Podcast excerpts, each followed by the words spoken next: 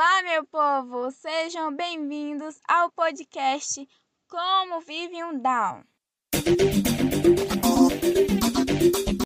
Eu sou a aluna Esther Santos Lopes do Colégio Jorge Amado e esse é o trabalho proposto pela professora linda e maravilhosa Simone Galberto.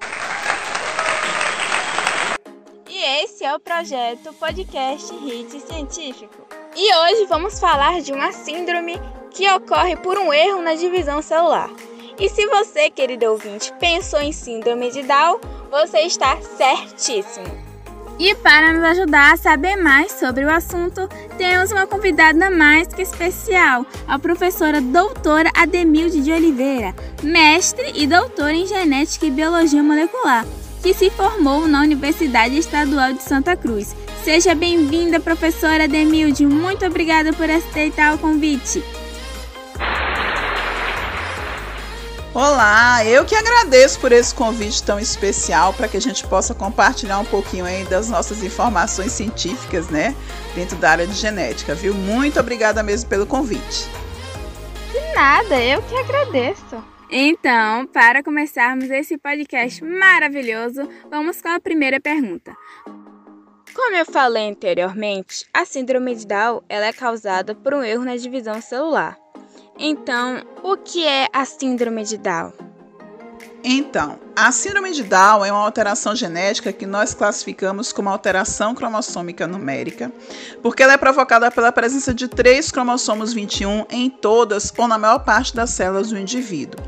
É, as pessoas que são portadoras dessa síndrome, né, ou também como ela é conhecida, trissomia do cromossomo 21, elas vão ter dentro das suas células 47 cromossomos em vez de 46, como a maior parte da população. Então, isso é o que vem a ser a síndrome de Down. Olha, vivendo e aprendendo, eu não sabia que a síndrome de Down era conhecida por outro nome. Bom, segunda pergunta: alguma ação na gravidez pode levar o bebê a adquirir a síndrome? Não, a síndrome de Down é uma alteração genética causada por um erro na divisão celular que forma os gametas masculinos e femininos. Ou seja, ao invés de ter dois cromossomos do par 21, a pessoa possui três nas suas células. Infelizmente, não há nada que se possa fazer para modificar essa condição. Então, durante a gravidez, o bebê já está em desenvolvimento. Esse processo aconteceu antes da formação do bebê, que foi na formação dos gametas. Por isso, não há nenhuma ação na gravidez que possa levar ao surgimento dessa síndrome. Então, ocorre na formação dos gametas. Entendi. Terceira pergunta. As crianças com síndrome de Down precisam de acompanhamento especializado? Levando em conta que o portador de síndrome de Down é um indivíduo dotado de extrema inteligência, mas com uma dificuldade para se desenvolver, alguns precisam de acompanhamentos de fisioterapeuta, fonoaudiólogo, neuropsicólogo, psicopedagogo, clínico geral, é, enquanto outros, menos comprometidos, não exigem tantos acompanhamentos assim. Quarta pergunta: Quais cuidados são úteis ao desenvolvimento de uma criança com síndrome de Down? Bom, muitos fatores influenciam o desenvolvimento de uma criança, principalmente as experiências sociais, como conversar, sorrir, o amor e a segurança que ela recebe, né? E como qualquer outro bebê, a criança com síndrome de Down nasce pronta para aprender. Aconselho que faça acompanhamento com o fonoaudiólogo para auxiliar na fala, um neuropsicólogo ou psicólogo, um clínico geral, um fisioterapeuta, até mesmo um psicopedagogo para ajudá-lo quanto à sua aprendizagem escolar. Então, fica aí o conselho para os papais e mamães que têm um filho ou filha com a síndrome de Down. Quinta pergunta: Pessoas com síndrome de Down podem ter filhos? Eles também terão essa condição? Podem sim. Homens e mulheres com síndrome de Down possuem taxas reduzidas de fertilidade, embora se saiba que nos homens a taxa de fertilidade é muito mais reduzida do que nas mulheres. É, há muitos registros de mulheres com Down que tiveram filhos e a chance de terem filhos também com a trissomia do 21 é em torno de 35 a 50% maior. É, se não me falha a memória, dois casos registrados de homens com Down que se tornaram pai. Um deles é um estudante do terceiro ano de odontologia na Síria, que é o Saad Erissa. O seu pai tem síndrome de Down. Uma coisa também que se observa nas mulheres com a síndrome de Down é que quando elas têm uma gestação, há uma maior chance de terem aborto natural e nascimento de bebês prematuros. Pelo visto, é bem raro pessoas com síndrome de Down serem pais. Eu nunca ouvi um caso de um pai ou uma mãe com síndrome de Down. Só aqui mesmo para você saber disso no podcast Hit Científico Como Vive o Down. Fiquem ligados que ainda tem mais. Agora a sexta pergunta. E essa pergunta eu acho uma das mais importantes, né? Principalmente pelo momento que estamos vivendo agora. Lá vai a pergunta: As pessoas com síndrome de Down são do grupo de risco para o Covid-19? Importante, hein? Concordo com você. Muito pertinente essa pergunta para o momento que nós estamos vivendo. E eu quero começar dizendo que risco maior significa que uma pessoa pode pegar a doença mais facilmente e desenvolver um quadro mais grave. Não sabemos se as pessoas com síndrome de Down têm maior propensão a contrair a Covid-19. Em geral, pessoas com a síndrome, elas são mais propensas a contrair infecções, isso nós sabemos. Além disso, muitas pessoas com a síndrome de Down têm outros problemas médicos que podem trazer maior risco de agravamento do quadro da Covid-19, como, por exemplo, problemas cardíacos, problemas respiratórios crônicos, histórico de infecções respiratórias graves.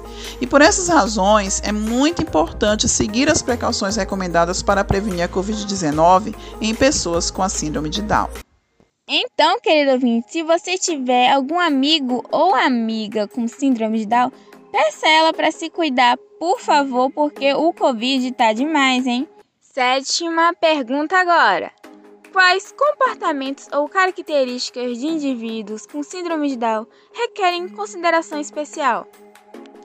Então, pessoas com síndrome de Down se comunicam, aprendem e compreendem de maneiras diferentes, né? Portanto, é necessário prestar muita atenção, pois elas podem ter dificuldade em entender como se manter saudáveis ou em saber se estão doentes. Por exemplo, elas precisam de ajuda para aprender sobre o distanciamento social. Elas podem ter dificuldade em se expressar quando não estão se sentindo bem. Elas podem ter dificuldade em perceber que estão com sintomas de alguma doença e até mesmo como descrever esses sintomas para outra pessoa. Agora, para finalizar o nosso podcast, uma última pergunta ajudar pessoas com síndrome de Down a reduzir o estresse e permanecer bem. A melhor recomendação é seguir uma rotina. Manter a rotina todos os dias, porque pessoas com síndrome de Down elas podem ser muito sensíveis a mudanças súbitas na rotina e no ambiente. Elas podem também ficar ansiosas, se perceberem que outras pessoas estão ansiosas ou perturbadas. Portanto, é melhor tentar evitar algumas coisas que mexam com o comportamento dela, como por exemplo, noticiários. Melhor evitar.